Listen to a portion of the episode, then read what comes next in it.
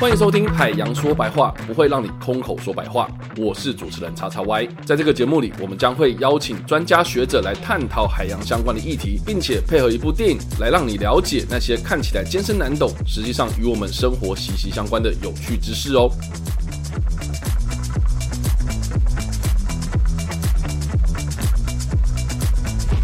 那可是那好，那如果是这样子的话，那我就更担心，因为我们身处在台北市或者这种大都会地区的人比较多嘛。那如果真的遇到这种事情的话，我们该怎么办呢？你说短延时强降雨这，就是它超过了那个下水道的那个设计标准。对啊，那这个东西在短时间确实没有办法改善，就真的我刚刚提的与灾害共同生活在这个地方。哦，大家家里都要有一个橡皮艇这样。哎，大家家里最好都要有一些防水闸门啊，可能比较务实一点。哦，那因为我们通常在讲台湾的淹水事件，它其实持续的时间可能就是半天到一天，哦，它不至于像大陆型的国家，它可能一个礼拜甚至一个礼拜都还在淹。淹水那种状态，台湾的水其实大家大家从小一定学过地理，台湾山高水急，所以降雨从中央山脉这样下下来，它可能六到十二小时就已经出海了哦。很快快了，其实它就出海了。所以真正如果呃有些低洼地区的淹水，它也可能是半天到一天的时间，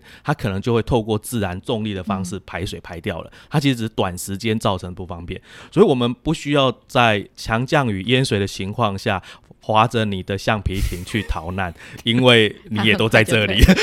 你也逃不到哪里去。所以会建议你乖乖的待在家里面啊。不过不过地下室或者是一楼的生活空间，可能我们就必须去思考。这个地下室的应用，或者是呃一楼的应用上面，你可能不能把你的主要的机电设施放在地下室。过去可能经常这样做，可是未来面临的呃像这种极端降雨会都会去经常淹水的情况，我们必须要新的设计，可能要把这些移到二楼以上，或者是更高的楼层。但是以旧有的部分，我刚刚讲，也许设置一些防水闸门，我挡一些临时性的一些呃水淹进来的情况下，那水退了，其实就 OK 了。了解，要习惯这个动作。以前可能三年做一次，未来可能一年做一次，或甚至更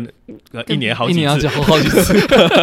类似这个概念。如果我们说跟灾害共存或者调试的概念，当然还是不可能。如果碰到那个超过一百或者一百五的那个量的话，绝对还是会有可能会致灾。可是如果转换那个变成是跟风险共存的调试心态，嗯哼，或者一些调试的作为，是不是搞不好会是我们之后一些大都会里面该要去共同面对的事情？当然，呃，现在我们会有一个政策叫做净流分摊。出流管制这个事情，其实谈的就是当雨下下来的时候，我可能要分摊在不同的地方，也许在不同建筑物的一个储水的空间，或者是一个滞洪池。那当水在这里的时候，呃，你要先帮它留一下，留一下呢，等整个洪峰过了，你可能再往外排，就避免造成我们的洪峰，就是洪水达到最高峰的那一个时间点，又把它累积上去。其实我们做这些事情，其实谈的就是让那个洪峰。降低时间拉长一点，不要在那么短的时间拉的一个非常高的洪水的水位，因为那一种灾害是最可怕的。所以进行净流分摊、出流管制的这一件事情，其实就是呃我们必须长期去投入的调试作为。那它不可能是短期间我就改善的所有的呃出水空间，这是不可能的。所以它可能必须是十年、二十年，甚至以三十年、五十年这样的方式来思考，在我们未来城市的更新或者城市的发展里面。应该要把这个东西放进去，也不是应该是一定要，因为它已经立法了，它已经入到水利法里面去做这件要求了。我觉得帮大家稍微补充一下，因为刚刚那个 希望讲到径流这件事情，它就是呃下雨下下来在地上形成的那个，是的，是的，就是谢谢科普一下，对，就是要帮大家稍微科普一下，因为想要径流是什么径流这样，对，就是呃就是下下来一场雨下下来之后，然后在地面上形成的水。流这样子。然后你刚刚意思就说呃希望说这个水流不要集中在某个地方。不要在同一个时间，或也对，也也是也是不要集中在同一个时间或同一个地点，然后让它造成当地的淹水。如果我有机会的话，就是应该呃更上游或者雨降在上游的时候，我就做了这一件事情，让它分摊掉。呃，也许分摊在不同的滞洪池里面。那如果在都会区里面，就分摊到也许不同的呃地下室，呃地下室它有一些储水的空间。那雨水其实是很好利用的，因为它是比较干净的水，它不是那种呃淹水从山洪爆发然后很浑浊的水。我懂。那种很浑浊的水，其实你不是不太容易用，你可能引进的那个呃滞洪池，然后你那边变成滞洪池就淤积的很深这样哈。但但不是这个状况，它其实是比较干净的水，然后你其实是可以把它留下来，雨水再利用的。因为像之前不是会有人在提什么水铺满啊？是啊是啊，对对，或者概念什么呃透透水性的铺面这样是的，让水回到地底下，对吧？就是有类似这样子的建设这样子，对吧？那另外我还蛮想问，就是说，那现在的地方政府啊，就是台北市啊，或者这些大都会啊，高雄市啊、台中啊这些地方哦，那有什么实际的作为吗？就是面对到这个。你们可能已经看到了未来，这样。像现在我刚刚有谈滞洪池这件事情，是政府可以做的比较大的一个一个设计，因为对于民众来讲，我不太可能去做一个滞洪池，好，因为滞洪池的规模它可能是几个篮球场大或几个操场的大，它能储的水的量是很大，所以以政府来讲，它必须选择在一些适合的空间，嗯，或者是适合的区位，你你把它选在很下游、很海边，那个滞洪的效果其实已经没有了。其实你要稍微选在中上游，那个滞洪的效果才会有，所以这件事情还是得政府来做。那确实整个大呃。大都会地区都一直在不断的推动这样子的一个自洪空间的寻找、设置跟建设。那高雄也有，台北也有，其实一直都呃有。那也不是说今天做完就没有了，其实一直在寻找这样的空间，一直在做这样的事。那这些自洪空间，其实它呃目的是自洪，可它平常可能是一个很好的呃亲子公园、清水公园，它可能有一些水在那边，但是它其实是一个非常好的呃比较符合自然环境生态，我们也可以生活应用到的环境。所以这些空间一直在寻找，一直在增加，但是不容易啦，哈，因为对于这一些建设上面来讲，其实它都需要就是预预算、地点、经费。那如果是已经有设施在那边，那个处理起来也都很麻烦，所以它不会是短时间去做到的事情，它必须放一个比较中长程的计划再来处理这些滞洪空间。嗯，我蛮有体感的，因为其实我因为我像我爸最近在想要买新房子这样，然后他就不停的在看一些社区，然后他就有一天就问我说：“哎，我看到一个他很中意的一个房子，然后结果他发现说旁边那个公园啊。”那个牌子上面竟然不是写什么公园处，他竟然是写水利局这样。哇，你爸好有 sense。然后他就直接问我，因为他就说啊，那个我是学这个方面的嘛，哎，怎么会这个样子？我就说他他有可能是志洪池，然后果然就看到，呃，他是凹下去的一个篮球场这样子，就是哎，好像说不定呢。我觉得蛮多人可能在未来就是选择他的居住地方啊，或者什么，就是他们会看到周边的设施有没有这种东西啊。但是我很好奇，那那主持人的。父亲买了吗？对，买了吗？他他会对这样子有什么样子的概念？他觉得 当他听到是水利的时候，他是就觉得好还是不好？他当然觉得很好啊，应该是这样。他已经买了，然后他事后来问我这件事情，这样，然后我就我就说哦，他那个，然后他觉得哇，我自己眼光很好，他买对了这样。我想要谈一个概念是，其实刚谈到调试啊，这些其实现在有另外一个的说法叫做不良调试，相信组长这边很清楚。这样，他其实那个状态是因为大家觉得都市里面好像我期望政府都帮我把所有的。东西做到非常非常的好，都不能淹水，对，都都不可以淹水，都不可以有各式各样的东西，所以越来越高啦，或是各式各样的的的状态。可是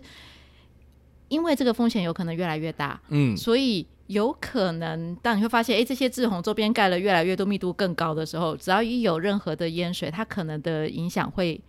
更大，嗯哼，所以它那个变成是一个残余的风险。但是我觉得，所以我就很好奇，所以民众或者是一般呃大家不是这么学工程或者学水利的人，他们怎么看待志宏池周边的房子？可能我爸他的那个看的比较细吧，但是我觉得一般民众他们确实不会。不会注意到这件事情，他们觉得公园就公园啊，对，有公园就好事啊，对，对啊，公园景观第一排，第一排，对，那河岸景观第一排就不见得是好，公园景观第一排还不错，对，所以其实理论上是应该要给一些这些河道多一些自然的空间，然后不是用应试的功法去去去阻挡，这样就会造成更高的我们讲说残余风险，这样，嗯嗯。嗯。那我们刚刚提到的就是他的电影一开始的这个设定嘛，哈，就是一直在下雨这件事情，那我觉得蛮有趣的，就是说他在结局的部分就是做了一个二选一嘛，哈，就是说你要救你的爱人，还是你要救这整个世界？这样。那我觉得这部片蛮特别的，就是说也是然后我身边蛮多人这个对这部片的这个喜好程度，从喜欢然后瞬间降到他觉得怎么会这个样子的一个很关键，就是说这个男主角后来选择救他的这个爱人这样子，所以就让这个世界哎淹水这样。所以我们最后面看到那个东京它是淹水的状态，然后就说好像就这个样子了哈。所以，哎，他们的那个民众啦，好像也很适应了这样子的环境，然后，所以就等于是说，哎，这个人类对于这样子一个环境的巨变的变化之后呢，哎，好像已经找到了一个。好，我们说的什么生命自己也会找到出路嘛？哈，就是好像已经适应了这样的生活，这样。哎，可是就一个一个一个一一一个城市的观点，就是说，一个比如说你是一个呃市长啊，一个决策者啊，你真的是能够让这件事情发生吗？就是如果真的发生这个洪水的话，那我们会采取什么样的措施啊？我还蛮想问，就是哎，学长，如如果是在就政策面来说的话，我们我们真的就会让他这样子淹的吗？呃，这好像在问我说，当老婆跟妈妈落水的时候，我要去救谁这样？好像是这种心理测呃心理测验的问题。呃，对我来讲，可不可以给我多元的选择，而不是这单一零跟一的选择，只能二选一的选择？呃，一样的，对我们在面对气候变迁或者面对灾害的这个过程里面，我们真的必须要思考的是多元的方向，而不是单一的方向。那这件事情，其实在各个政府的施政的过程里面，也一并的都需要去这样的思考，因为呃，每一个地方面临的。灾害问题不一样，我们就像谈的基隆不呃跟台北不一样，其实就很近。高雄跟台北也不一样，或者是西部跟东部也都不一样。所以未来我们在面临这些灾害的过程里面，必须要去因应每个县市政府。可能产生的灾害情境要去做一些想定，那这些想定做完之后，那去推估说，我们应该怎么去面对？当然，我们要让所有的灾害都不会冲击，那是不可能的，因为我们刚刚一开场白就提到，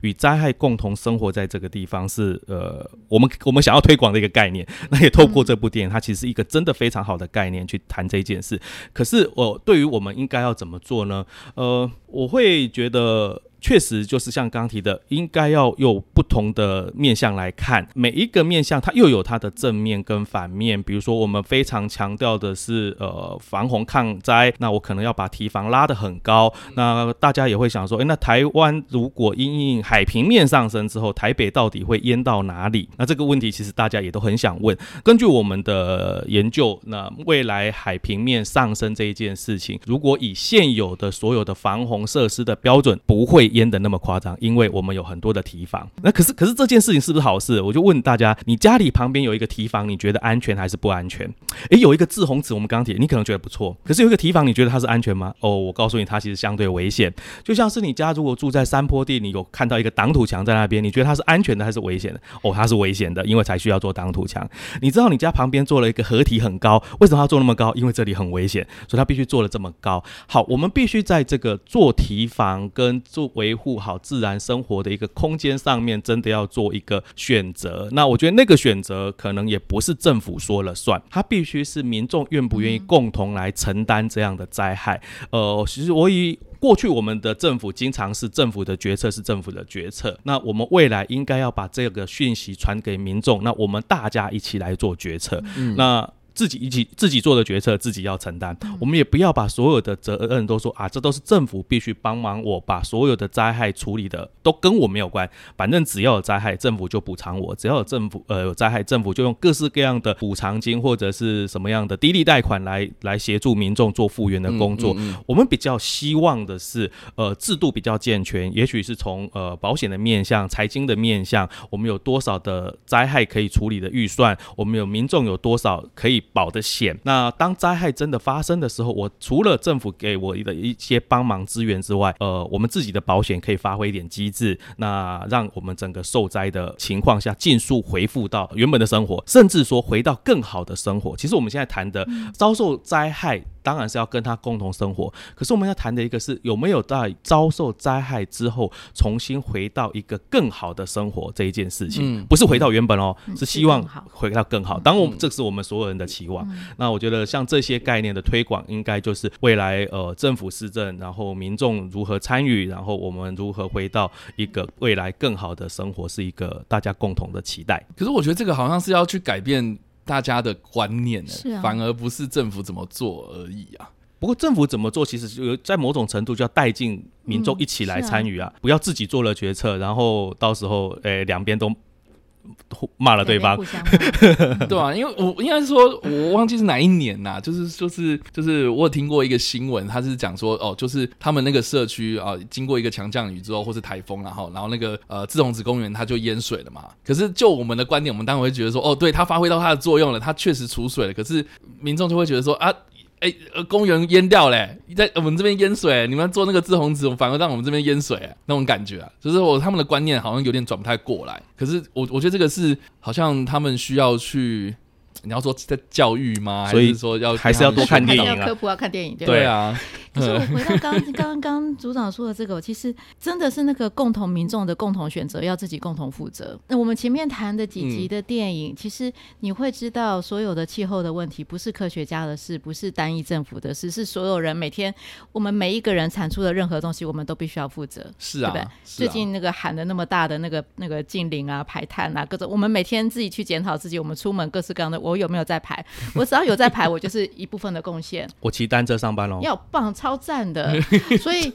这一些的东西，其实我觉得那个，我觉得刚组长这边讲到那个很大的，我觉得一个很关键的就是那个共同负责，跟最后你刚才主持人这边提到选择这件事情，嗯就是大家觉得一看到那个好生气哦，他为什么是救女朋友，不是救？不是救这个世界界，对，可是那那个给我看的那个感觉是，为什么我要一个人牺牲？去救所有大家共同的人造成的问题，嗯就是有点这样的概念哦，有点是那个呃，他在牺牲，是他我们我们希望预期这个男主角要牺牲他自己，或者牺牲这两个人的感情。可是有可能这个状态，这听起来很严肃，但是有可能这个状态是所有人我也要负责任，每个人都要负责任的。可是嗯我希望别人来帮我的做的事情负对责。对，我懂。不要不要讲牺牲啊，也许每个人都必须承担一点责任，嗯，啊不要说每个人都牺牲了一点啊点，这个对每个人都要就听起来承担他自己付出。对每个人应该都要承担一点责任。那大家一起承担责任，其实压力没那么大。嗯，只有一个人、两个人必须去承担那个他就变牺牲了。哎，对，那个真的变牺牲。可是大家一起来，其实一起共同嗯承担、共同面对。嗯嗯，，是。但很多人都不想要担这个责任，对啊，我要甩锅这样。所以我觉得这些电影里面传达讯息，其实我觉得是在科普上面是一个一个一个让大家可以多想想的事情吧。你看啊，光一般观众他们看到这个情节，他们都觉得说很扯了，那你还要叫他们承担责任？这个真的是我不知道哎、说我今天你看到这个就是你看我我们科学人，然后看到这部片，然后跟一般观众看到这部片的两极的反应、啊。那那我们就来放一个上次谈的哪一部是那个大家要为自己责任负责的那篇是谁？我也忘了。把这两部放在一起，就大家看完前面第一部，再看第二部，然后变成二轮片的两部放在一起的。明天过后吗？洪水来临前好像是洪水来临前吧。哦，你说里奥纳多那一个吗？对对对对对不过他那个太太太政治跟太对，它里面也有对牵到一些政治议题的东西，对啊，所以其实我觉得这部片，刚刚陆老师有讲到啊，就是说，因为之后我们会讨论到了那个洪水来临前的这一部纪录片是在下一集的内容，然后哦，其实可以多多少少跟这一集有所呼应，就是说，哎，其实我们一直都有可能。呃，从以前的一些什么神话故事里面，都会讨论到什么洪水的传说啊，然后或是诶，这个我们就很多的这个天气的数据，我们可以看到说未来也有可能遇到这种灾害这样。诶，可是我们好像缺乏就是我们刚刚所提到的这个防灾意识啊，哈，而不是好像只有政府的责任这件事情。哦，我觉得这个要推广起来，好像是有一点点。难度的，我不知道学长在做这个决策的建议或者怎样的时候，有没有遇到类似的这种比较困难的部分呢、嗯，基本上我们是不用做决策的单位。呃，主持人提的我们叫智库，我们只要给建议。对啊，你就出一张嘴、啊，还好，真的是出一张嘴。决策真的是很困难。呃，可是我觉得，刚刚我们一直在谈真正台湾面临的灾害，可能跟电影的情境呃不完全一样。可是电影的情境其实带给我们很多思考，就是说灾害是我们平常看起来最直接看到的，呃，家里被淹了，或者是桥断了，或者是山崩了，那这种很直觉的灾害我们看得到。可是大家有没有发现，电影里面有一件事情，它告诉我们的是，大家很期待阳光，有阳光我可以出去走一走，有阳光我可以有一个比较好的心情。大家知道吗？呃，经常。降雨的气候，或者是一些阴雨绵绵的气候，当地生活的民众忧郁症的比例比较高，自杀的倾向比较多。那或者是呃，这是一个面向。那又或是有些时候受过灾的民众，其实他的家人呃，或者是当事人，他也会有这些倾向，呃，会有一些比较负面的倾向。那我的意思是说，我们当看灾害的这个过程里面，不会只去看到第一面向的灾害冲击的部分。其实我们很。必须回到人的人的身上去，我们必须去关心这些受灾的人，或者是这些在那个情境的人，他的呃心理的健不健康。那我觉得这个议题其实是未来我们可能都必须面对。我可能不是只有看到表面的灾，那所以另外一个层面的这一件。心理层面的灾害的影响，我觉得那个可能会是我们未来也会面临的。好，我所以我说决策是真的非常困难的。可是我们可以不断不断的从这一些过去受灾的经验或者电影的情境里面告诉我们，我们的决策要更细腻。嗯，我不是只是当下去处理那个灾害的问题，我的决策甚至要包括处理心理层面的问题。我当然知道这非常的难，那我也不可能说我真的就来个放晴的天气吧，大家出来散散心。呃，我们没有办法去掌握那个天。气，可是我们有没有可能透过什么样的机制，或者什么样邻里间的力量，让这一些遗憾的事情？减少或者是不要发生，所以我说决策它是一个非常困难的事情，它要考虑的层面不是当下面临的灾害，它可能包括灾害的二次或三次或更隐藏的，在台面下你可以去揣测、去想象它可能都会发生的事情，可能都是在决策的过程里面必须要去要去想象到的。据说，呃，非官方资料。中山大学的学生是相对忧郁跟自杀比例低的。啊，真假的？因为是一个阳光，因为是一个阳光普照，然后你看得到非常广阔的海洋的环境，我们充满正能量，我们充满是比较多的正能量，是的，所以不是不是 大家觉得哎那个在海边看到不开心就跳下去这件事情哦，是反倒因为这样的天气，因为这样子的氛围，相对学生的心态或者学生的那个心理会比较健康。欢迎就读国立中山大学。我已经不是行政职了，为什么还要招生？